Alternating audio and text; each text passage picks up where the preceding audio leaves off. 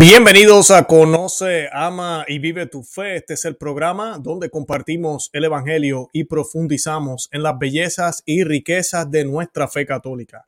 Les habla su amigo y hermano Luis Román y quisiera recordarles que no podemos amar lo que no conocemos y que solo vivimos lo que amamos. En el día de hoy vamos a estar hablando de la doble cara que vemos desde Roma, lamentablemente. Tenemos al Papa Francisco pidiendo un minuto de silencio, que vamos a estar hablando también un poco sobre eso. Un minuto de silencio no es algo cristiano, es la forma secular y laical que los países cuando decidieron apostatar contra el cristianismo, contra la cristiandad, darle la espalda a la Iglesia Católica, comenzaron a introducir ese tipo de práctica, un momento de silencio. Hagamos un momento de silencio por tal y tal cosa.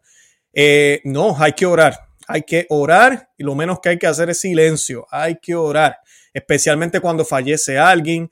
Como hagamos un momento de silencio por mi mamá. No, oren por mi madre, por, por su alma, que el Señor tenga misericordia eh, y todo eso. Así que de eso vamos a hablar también brevemente, pero tenemos esta, esta eh, manifestación por parte del Papa e inclusive en Twitter. Él colocó un tweet que ahí sí pidió oración por los desempleados el mismo día. Yo voy a colocar la imagen, el screenshot de ese tweet del Papa Francisco en su cuenta de Twitter para darle también ¿verdad? crédito por eso.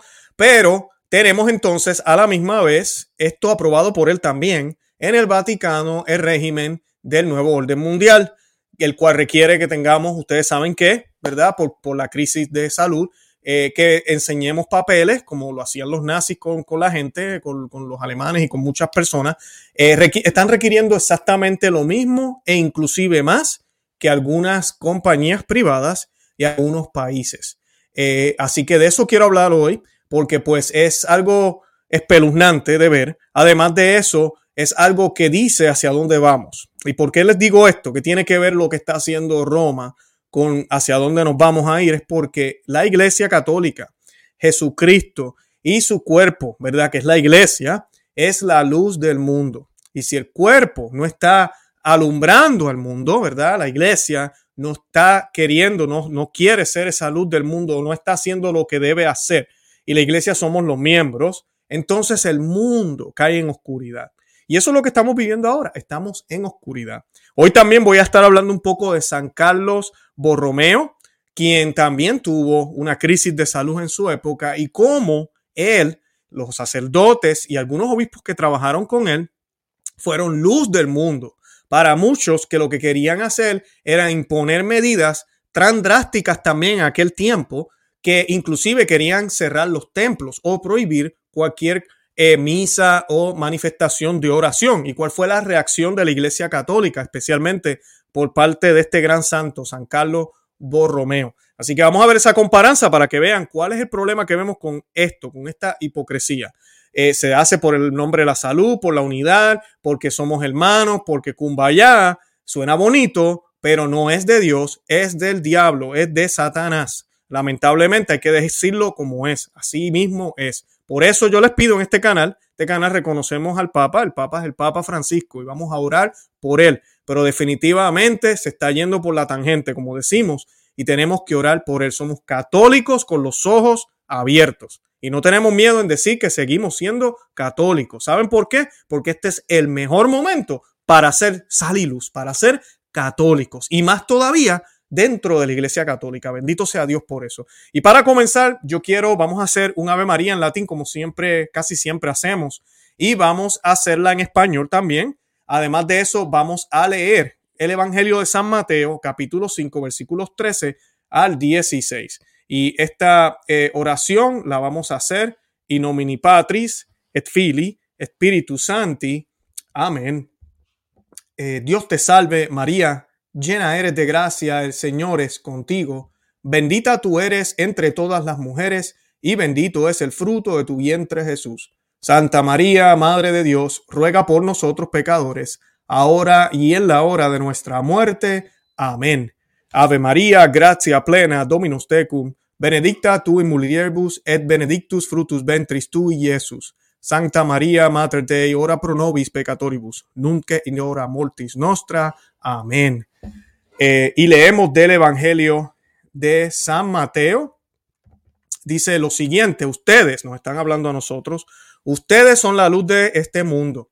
Una ciudad en lo alto de un cerro no puede esconderse, ni se enciende una lámpara para ponerla bajo un cajón. Antes bien, se le pone en alto para que alumbre a todos los que están en la casa.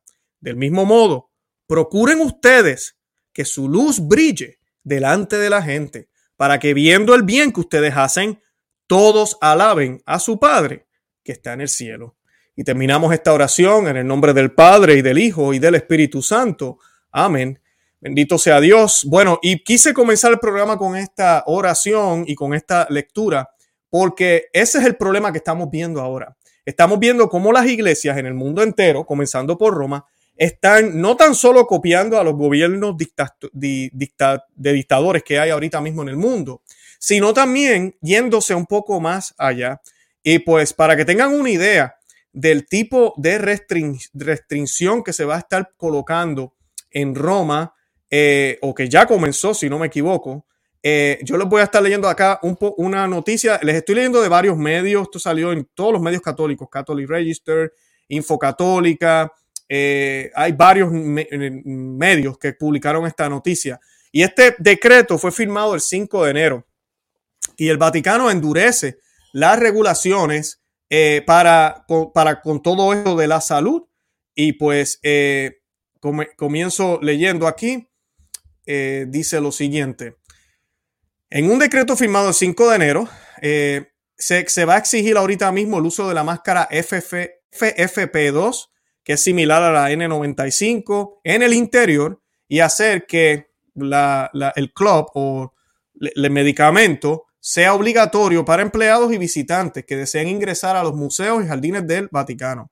La gobernación del Estado de la Ciudad del Vaticano emitió el decreto a principios de enero que exigía ya el, uso de este tipo de máscara en los, en los espacios cerrados pero ahora también lo van a exigir en algunos espacios abiertos. En un documento adjunto, el Vaticano también emitió multas para las personas que no respeten las nuevas regulaciones.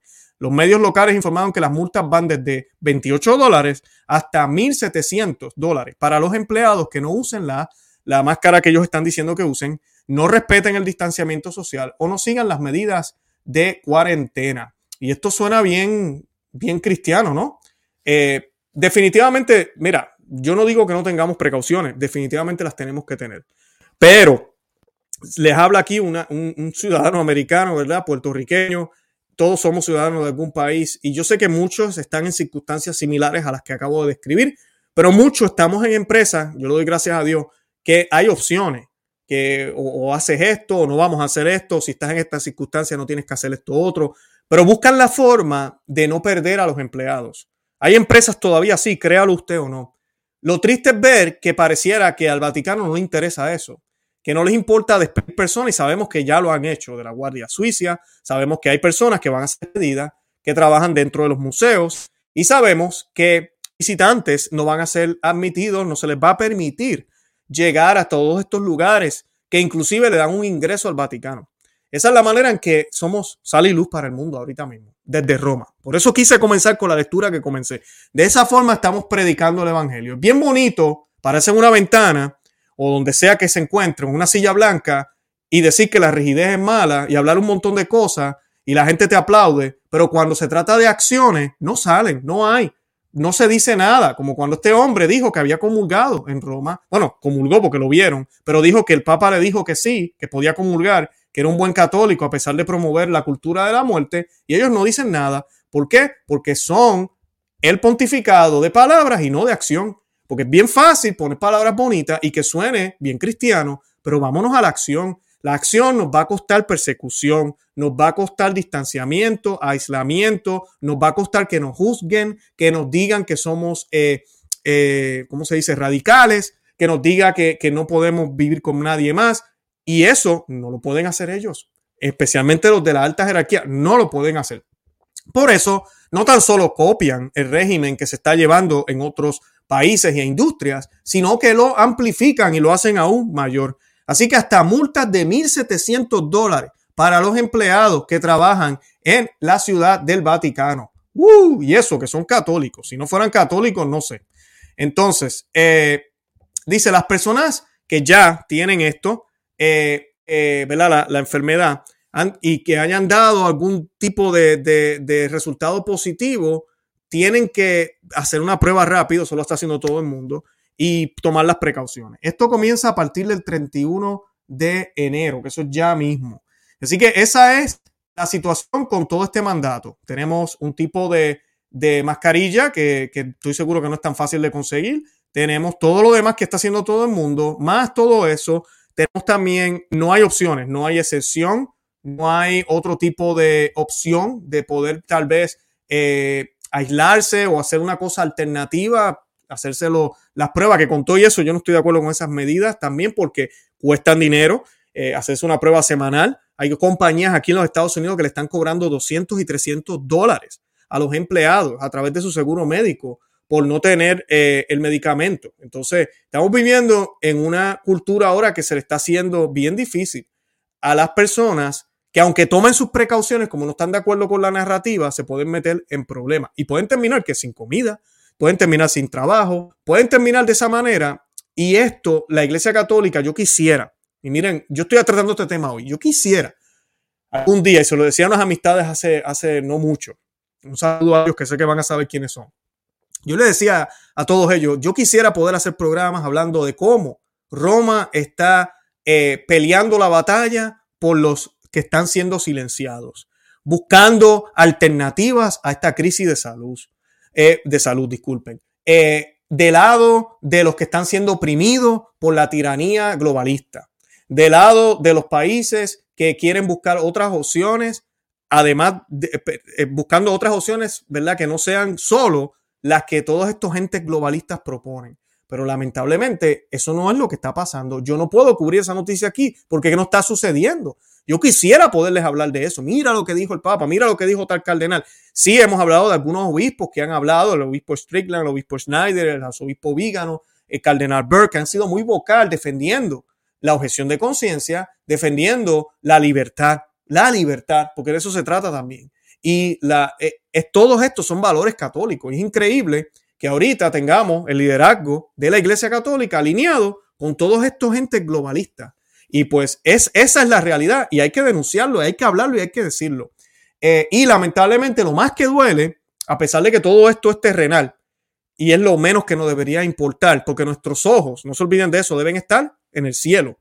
Siempre, deben estar en el cielo. Para eso tú y yo nacimos, para ser santos, para llegar y encontrarnos de nuevo con Dios. Y a través de esta vida nos santificamos, nos volvemos santos aquí en la tierra, no allá arriba. Así que tenemos que ser santos, tenemos que ser sal y luz, como leí yo al principio. Lamentablemente, ese no es el ejemplo que se nos está dando. Entonces, los otros días, el Papa Francisco pidió un momento de silencio durante su audiencia general, eso fue el 12 de enero de este mes, eh, dedicada al mundo del trabajo. El Santo Padre pidió un momento de silencio por quienes han perdido su empleo por la crisis de salud y dijo lo siguiente, en estos tiempos de enfermedad muchas personas han perdido el trabajo y algunos aplastados por un peso insoportable han llegado al punto de quitarse la vida. Quisiera hoy recordar a cada uno de ellos y a sus familias, ha dicho el Papa durante una audiencia general en la que reflexionó sobre el trabajo de San José. Hagamos un momento de silencio, dijo, recordando a esos hombres y a esas mujeres desesperados porque no encuentran trabajo. Entonces, ¿por qué no encuentran trabajo? ¿Por qué será que no encuentran trabajo, Santo Padre? No encuentran trabajo por las mismas políticas que tiene usted en el Vaticano, las mismas políticas. Por eso no encuentran trabajo. Por eso mismo han perdido los trabajos también. Entonces es como una doble moral aquí. Hablamos de este problema porque lo es. Y definitivamente, sí, hay que orar por estas personas. Hay que orar por, por esta causa, por este problema, porque sí es un problema, no podemos negarlo. Hay gente que lo quiere negar y piensan que todo está súper bien y nadie está perdiendo trabajo, ya tenemos esto, ya podemos hacer esto otro, las cosas van a mejorar. Y la realidad es que hay una persecución ahorita mismo. Muchas personas están perdiendo sus trabajos por su fe religiosa, por lo que creen, por las razones que sean, eh, todas relacionadas con esto de la enfermedad. Entonces, eso es lo que tenemos que denunciar. Él sí pide un momento de silencio, no pide la oración. Voy a hablar de eso ahora. Pero lamentablemente, luego él hace lo mismo que están haciendo los demás, que ha causado esta crisis que él mismo está denunciando. Entonces, ¿qué, qué rayo es esto? O sea, es bien fácil pedir un momento de silencio pero mira, haga algo y muestre con el ejemplo cómo Roma puede ser la luz para mostrarle a otros cómo podemos manejar este tipo de circunstancias. Pero no, vemos otros países dando, sí, ese ejemplo. Vemos estados aquí en los Estados Unidos, como el estado de Texas, el estado de Florida, que están luchando por la libertad de todos, por la libertad de todos. Y son estados que, créanlo ustedes o no, muchísima gente, la gran mayoría, ya tienen también eh, eh, el medicamento pero ellos no tienen que llegar al punto de quitarle la libertad a la gente, de quitarle eh, los privilegios de ser ciudadanos de un país libre por la razón que sea, porque el fin no justifica los medios. Sabemos que le podríamos decir, no, no quiero hacerme, ¿verdad? Tampoco el, el, el que no sabe. Tal vez las intenciones no son tan malas como dicen algunos, pero sabemos, sabemos que eh, el, el, el fin no justifica los medios, punto. Eso lo voy a dejar ahí, vamos a dejarlo ahí. Eh, pero sabemos que aquí hay mucho más que lo que parece. Y lamentablemente, él está participando exactamente en lo mismo, exactamente en lo mismo. El momento de silencio, esto es algo muy, muy laical, algo que comenzó a hacerse cuando los estados decidieron renunciar a la fe cristiana, cuando los, los estados del mundo, ¿verdad?, decidieron secularizarse eh, se comenzó a practicar ese tipo de cosas, de decir, pido un momento de silencio por eh, tal y tal cosa, pido un momento de silencio por los que, por los que están más necesitados, pido un momento de silencio por los que sufren, pido un momento de silencio por los que no tienen, eh, favor de hacer un momento de silencio por mi madre o por mi familia, esto de hacer un momento de silencio, esto de hacer un momento de silencio, realmente no es cristiano, no es católico, no, nunca ha sido. Usted busca cualquier rúbrica de la Iglesia Católica, cualquier tipo de, de tradición, de oración, no se pide silencio. Hay cosas que se hacen mentalmente, claro que sí, pero tú no le oras al Padre en silencio. Tenemos que orar, tenemos que pedir. Es una práctica muy, muy laical y me, sorprendió que el Papa dijera eso en esa audiencia. Hagamos un momento de silencio. No, mira, vamos a hacer un Ave María por los desempleados y todo el mundo reza junto con él el Ave María. Qué bonito, de esa manera. Eh, y ya, y exhortar a la gente a que haga la oración luego. Esa es la manera católica que siempre se hizo, pero como ahora todo es distinto. Ahora, para darle, que no quiero ser injusto tampoco, ¿verdad? que vengan a decirme que yo solamente miro una cosa y no miro la otra como hay muchos por ahí que acusan a uno de falsedades. Eh, este fue el tweet de ese día, del 12 de enero. Y aquí sí, él colocó la palabra oración, así que quiero dejarlo aquí también. Dice, esto fue el Papa Francisco, que honestamente yo no sé si él es el mismo que coloca los tweets o es alguien, yo me imagino que es un comité, unas personas que colocan los tweets en la cuenta de Twitter, pero dice, muchas personas viven el drama de no tener un trabajo que les permita vivir serenamente, también a causa de la pandemia. A menudo esto les lleva hasta el punto de perder toda esperanza y deseo de vida. Eh, y dice, oremos juntos. Es un hashtag, oremos juntos eh, por ellos. Así que eh, menciona la palabra oración. Así que quiero darle crédito en ese sentido ahí. Pero cuando hizo, ¿verdad? La audiencia no mencionó la palabra oración. Dijo un momento de silencio y eso fue lo que se hizo. Se hizo no sé cuántos segundos de silencio y ya.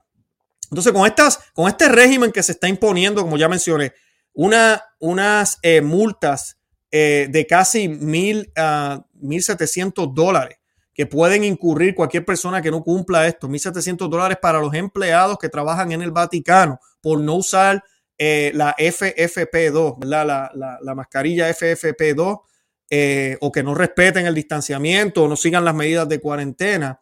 definitivamente, verá, sí, tenemos que tener los cuidados, pero llegar hasta ese punto donde tú obligas a tener un tipo de documento que tiene que ver con tu salud y que se supone, como siempre la Iglesia Católica nos dijo, que cuando se trata de cualquier tratamiento médico, el ser humano, tú como ser humano, tienes la libertad de escoger si quieres envolverte en este tratamiento o no. E inclusive esto aplica mayormente, pero a veces los tratamientos no son completamente seguros. Eh, pero hay tratamientos que inclusive funcionan completamente. Sabemos que ese no es el caso ahora. Y con todo eso la iglesia dice que tú tienes todo el derecho de decir, mira, yo no quiero hacerme la cirugía, yo no quiero hacerme tal, tal operación. Y si te moriste, te moriste. Solo Dios sabe si cometiste un grave pecado por no eh, hacerte la operación. Solo Dios lo sabe, porque la misma iglesia dice que uno tiene ese poder de escoger. Claro, si tú sabes que es algo bueno y es bien y no va atenta contra la fe, pues mira, lo ideal es que tú digas que sí.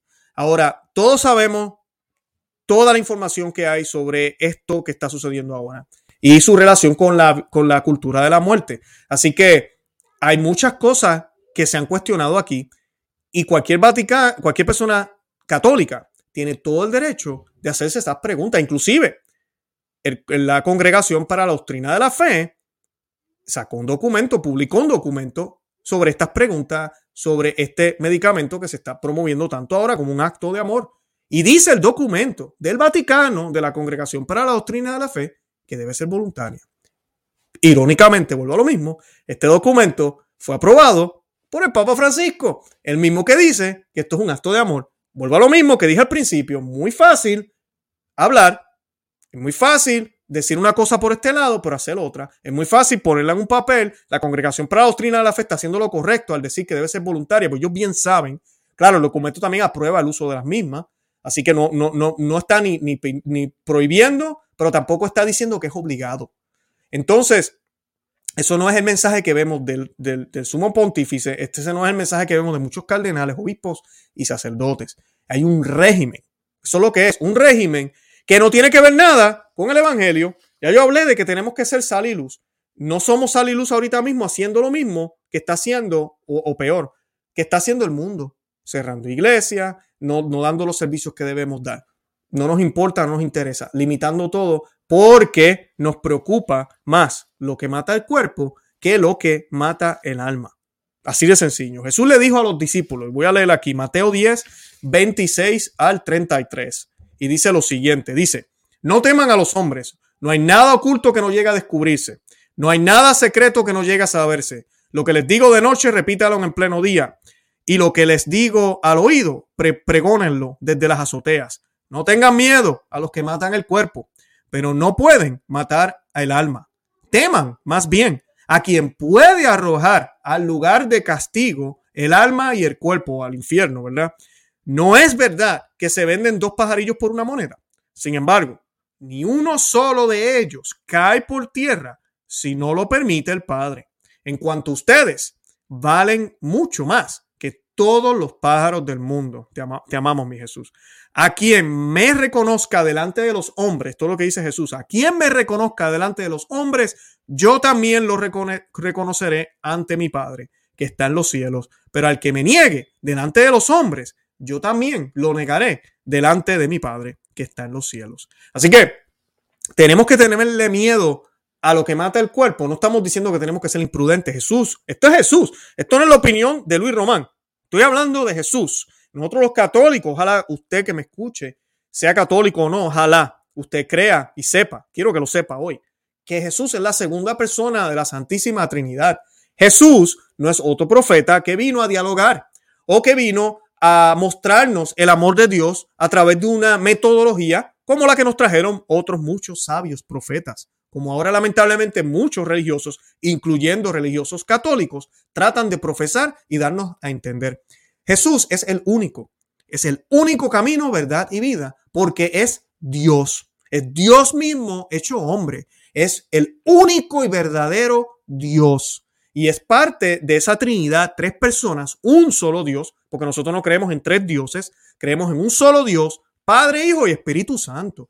Jesús, la palabra de Jesús, el verbo por la cual todo fue creado, se hizo hombre, se hizo, se hizo, el verbo se hizo carne, como leemos en el Evangelio, primer capítulo, el Evangelio de San Juan, que siempre se lee al final de la Santa Misa tradicional.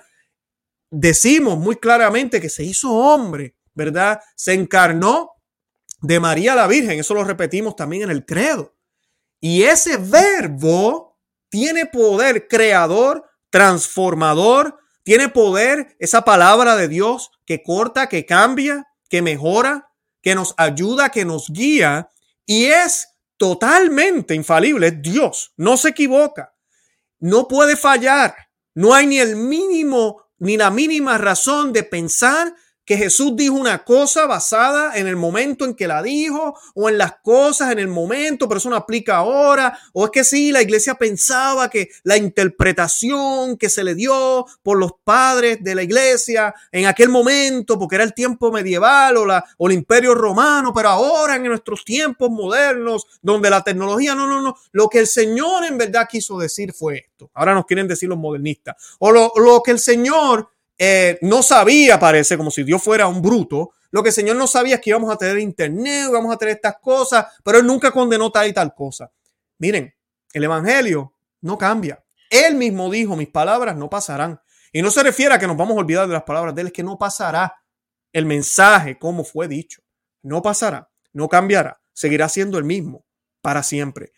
O sea, que si el Señor hace dos mil años dijo, no le teman, aquellos que matan el cuerpo. Y no solo se refiere a los seres humanos, se refiere a todo. Yo hice un programa hace un tiempo, también hice uno más en, más en fondo para los miembros cristeros, sobre si un católico debería tenerle repugnancia a la muerte, si deberíamos tenerle miedo a la muerte. Y yo no estoy diciendo que humanamente si uno, lo desconocido es normal que uno tenga un temor, pero no podemos tenerle miedo. Porque como San Pablo dice, mi muerte, la muerte en Cristo, es ganancia, es ganancia.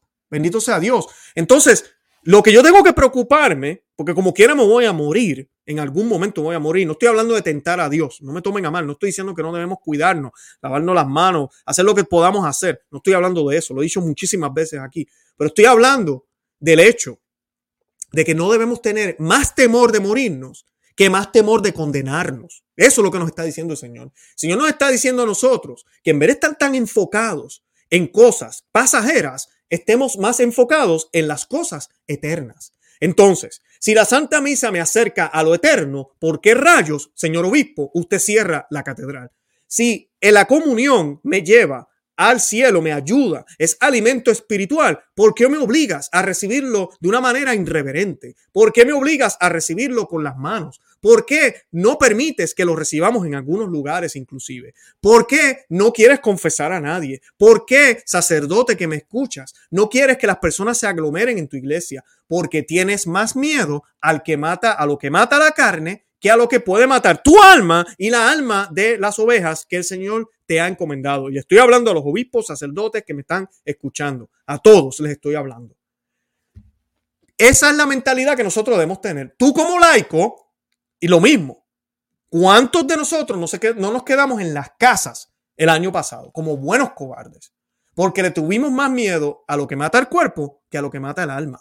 Entonces el Señor hoy nos está recordando que tengamos mucho cuidado. Entonces, ¿qué medidas se imponen? ¿Qué medidas se hacen para sí ser prudentes, pero, pero, sin bloquear, sin eliminar y sin quitar lo que realmente es más importante? Porque cuando yo me voy al trabajo todas las mañanas, en mi caso yo conduzco un carro, hay probabilidad de que yo me mate en ese carro. Hay probabilidades de que el carro, qué sé yo, explote. Alguien venga y me, y me, y me, y me choque, ¿verdad? El carro. Eh, o que yo tenga un accidente. Siempre han habido esas probabilidades. Siempre las hay. Pero yo tengo que salir a trabajar porque hay un bien aún mayor y es el bien de mi familia. Necesitamos comer. Entonces yo salgo a trabajar todas las mañanas, pero hay unas medidas, hay unas precauciones que inclusive por ley yo debo seguir, pero no me impiden ese bien mayor que es el poder llegar al trabajo y proveerle a mi familia. Entonces, en la iglesia, los obispos y los sacerdotes y el papa, lo que deben enfocarse es en medidas que no impidan el poder llegar pero cuando tú reduces al 30% la capacidad o a mitad o yo no sé qué por ciento, cuando no añades misas, cuando no las haces tal vez en el exterior si es necesario, o cuando excluyes personas para copiar entes que no están preocupados por lo que es eterno, tienes un grave problema y pecas. Pecas gravemente contra Dios. Pecas gravemente contra Dios. En Canadá ahorita mismo es increíble ver cómo hay feligreses congelándose afuera, sacerdotes tratando de dar algunos misas afuera, pero muchos ni siquiera eso, le dan la espalda.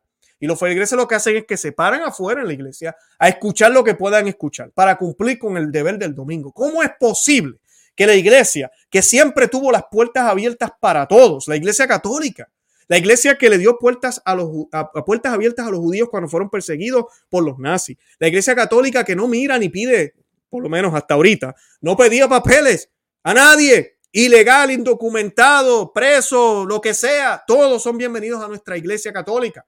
Claro, a escuchar el mensaje de Dios y a convertirse, pero son bienvenidos. La iglesia católica siempre fue ese, ese, ese, esa luz, como le mencionaba al principio, sale luz para todo aquel que estuviera en cualquier tipo de necesidad. Pero ahora nos preocupamos más por otras cosas. Por eso el Vaticano está imponiendo este régimen, porque está preocupado por otras cosas. Pero por el lado sale el Papa y dice, les pido un momento de silencio por los desempleados por esta enfermedad. Y todo el mundo, ¡uh! ¡Viva el Papa! Lamentablemente, pruébenos con acciones que realmente estamos preocupados. Esos desempleados son también de allá del Vaticano y van a ser más. Con todas estas medidas exageradas. Las finanzas, todo lo demás de ahí se va se está dañando. Las visitas a, la ciudad Vaticano han bajado muchísimo. No solo por el Papa tan, tan poco popular que es ahorita mismo, porque esa es la realidad, aunque los medios católicos no lo quieran aceptar. Este Papa no es querido por los mismos católicos, esa es la realidad. El que sabe y conoce la fe sabe que no tenemos un buen Papa ahorita mismo, tenemos que orar por él para que abra los ojos y se dé cuenta que a quien necesitamos que pelee la batalla en contra de todos estos organismos mundiales que lo que quieren es imponer una nueva economía, una nueva finanza, una nueva forma de vivir, es la Iglesia Católica. ¿Por qué? Porque como dije al principio, Mateo 5, 13 al 16, somos sal y luz, que la luz nuestra alumbra al mundo para que se glorifiquen en Dios, para que vean a Dios y sepan para dónde coger, para dónde ir, para que vean el camino. Pero no queremos ser sal y luz. Miren el ejemplo que les voy a dar ahora de San Carlos Borromeo. San Carlos Borromeo, les voy a colocar aquí una foto de él uno de mis santos favoritos. San Carlos Borromeo, patrón de los obispos, ante la terrible peste, una peste en 1576 al 77, reprochó, él reprochó a las autoridades civiles por no buscar ayuda divina. Visitó a los enfermos, llamó a los sacerdotes a salir a la ciudad para administrar los sacramentos, organizó procesiones públicas y misas al aire libre. No dejó de hacerlas. Era un signo de fe, esperanza y caridad que brindaba alivio corporal y ponía primero la salvación de las almas. Y ese, ese es el punto. Pero hoy en día, un obispo actúa de esta manera, que nos han habido, y yo he cubierto algunas de esas noticias aquí en el canal, un sacerdote actúa de esa manera. ¿Y qué pasa? Viene el obispo del área, o viene un cardenal, o viene inclusive hasta el papa, y nos empiezan a hacer comentarios. Qué inoportuno. Tenemos que ser prudentes. No seamos rígidos. Dios entiende. Y vienen con todo este lenguaje. Pues entonces, mira, San Carlos Borromeo ahorita mismo, en estos tiempos, sería acusado de divisor, de cismático, de rebelde, de desobediente. ¿Cómo te vas a atrever tú, señor cardenal San Carlos Borromeo? ¿Cómo te vas a atrever tú a decirle a las autoridades civiles que no pueden cerrar las iglesias, que nos tienen que dejar celebrar de alguna forma, que tenemos que buscar la oración. ¡Qué imprudente eres! Muestra la humildad del Señor y sé obediente a las autoridades civiles. Olvídate de eso, el Señor entiende. No vayamos a misa, quedémonos en la casa, preocupémonos por este mal y después le damos a gracias a Dios cuando nos curemos, porque Él nos acompaña siempre, no importa qué. Ese es el catolicismo de ahora. Eso es lo que todo el mundo dice. Por eso es que están las cosas como están. Porque nos hemos vuelto unos eh, debiluchos, unos, unos, unos que no nos queremos mover, que nos frisa el miedo, que nos paraliza el miedo. Y cuando usted está en eso, cuando el miedo no lo deja moverse, usted está perdido. Ese es el peor enemigo que usted puede tener y es el aliado más grande que Satanás tiene, el miedo. El miedo a que pueda mejorar, el miedo a que pueda seguir, el miedo a hacer las cosas, el miedo a que yo piense que yo no soy capaz, el miedo a, lo que sea. El miedo nos, nos frisa y nos detiene. Y lamentablemente, eso es exactamente lo que vemos de los eh, religiosos, pero también de muchos laicos. Lamentablemente de muchos laicos que aplauden este tipo de comportamiento. Miren esto, yo les voy a leer aquí brevemente un extracto de Giovanni Francesco Bascape. Disculpen mi pronunciación si no la estoy pronunciando bien. Él fue un prelado católico romano italiano que se desempeñó como obispo de Novara desde el 1593 hasta su muerte y fue amigo muy cercano de ese que ven ahí en la imagen, San Carlos Borromeo. Y en la imagen que estoy colocando, fíjense bien que hay unas velas. San Carlos Borromeo, voy a pausar aquí, tenía, no era que eran imprudentes, Ahora voy a leer de la distancia que él mantenía y todo. E inclusive las velas.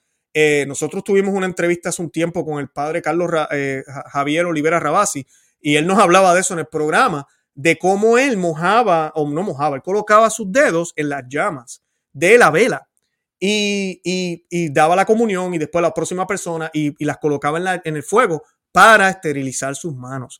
Eh, no era, esta gente no es que eran brutos, como a veces nos quieren decir, que en los 1500 la gente no pensaba, no había ciencia, eran ignorantes, por, no, no, nada que ver. Ellos eran conscientes de que había un problema de salud, claro que sí, pero eran conscientes también que nuestro Señor Jesucristo, como ya les expliqué, como es Dios, dijo que me preocupara no por el que mata el cuerpo, sino por lo que mata el alma, pues entonces yo soy prudente, pero yo no impido, yo no dejo o no permito que lo que mata el cuerpo, con los cuidados que yo pueda tener, me impida poder llegar a lo que me prevé o, me evita que mi, mi alma muera. ¿verdad? Esa es la parte que no se nos puede olvidar y es la parte que San Carlos Borromeo no se lo olvidó. Y dice, en varias partes de la ciudad, esto lo escribió Giovanni Francesco, como dije, amigo de San Carlos Borromeo. Dice, en varias partes de la ciudad que eran las más adecuadas y las más visibles para que la mayor cantidad de personas pudieran asistir desde las puertas y ventanas, levantó altares decentes y convenientes para la celebración de la misa. Está hablando de San Carlos Borromeo.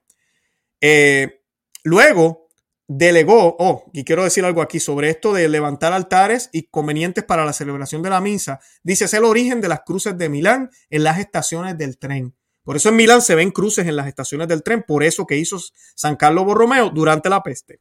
Luego delegó a algunos sacerdotes que celebran, que celebraran el sacrificio divino allí todos los días, todos los días, y se aseguraran de que también pudieran distribuir la Sagrada Eucaristía habiendo puesto bancos enfrente de las puertas. Él mismo realizó esa función sacerdotal. También envió sacerdotes con ropas sagradas y un taburete portátil a las diversas casas para que sentados en las puertas a una distancia adecuada escucharan las confesiones de los prisioneros.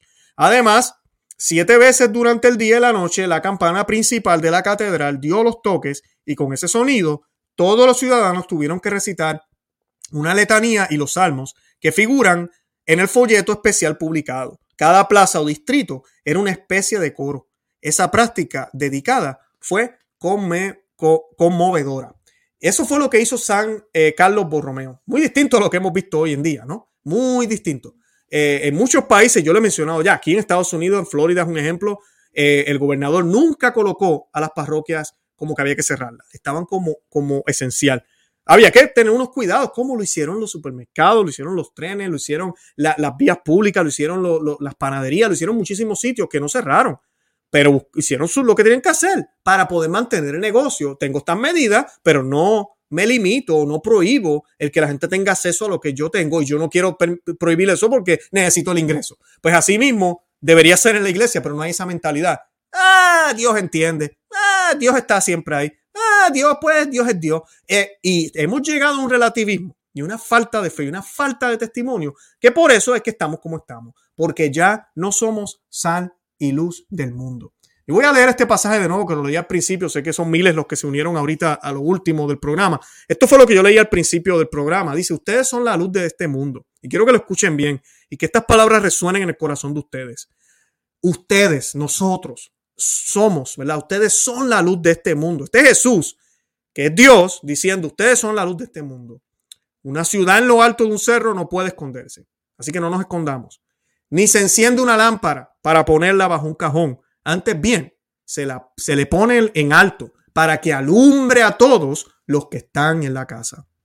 Del mismo modo, procuren ustedes que su luz brille delante de la gente para que viendo el bien que ustedes hacen, todos alaben a su Padre que está en el cielo. Mateo, Mateo 5, 13 al 16, para que lo busquen.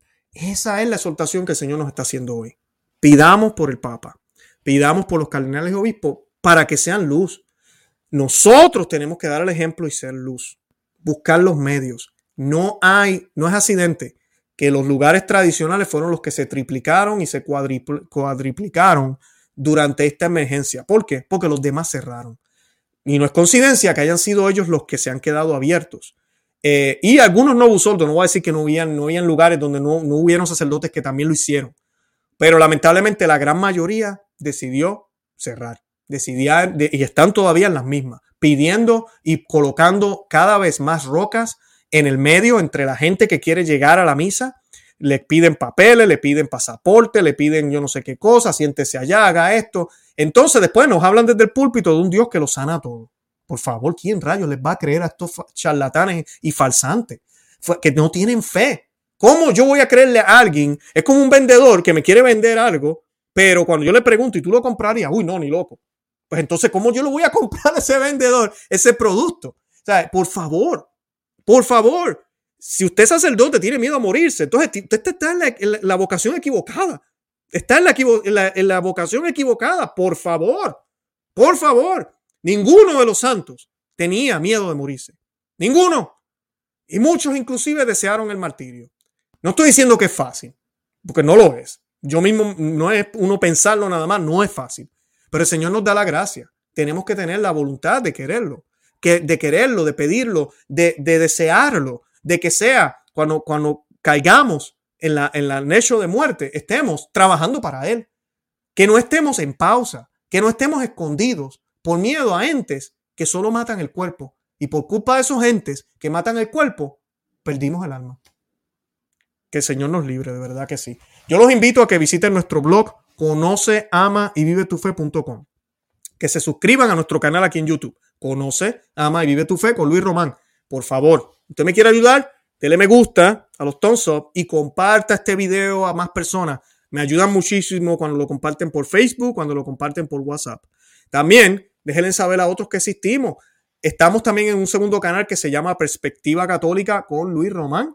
Los invito a que vayan a ese canal si desean eh, ver más programas. Allá tenemos varios eh, programas y análisis que hemos hecho de distintas noticias.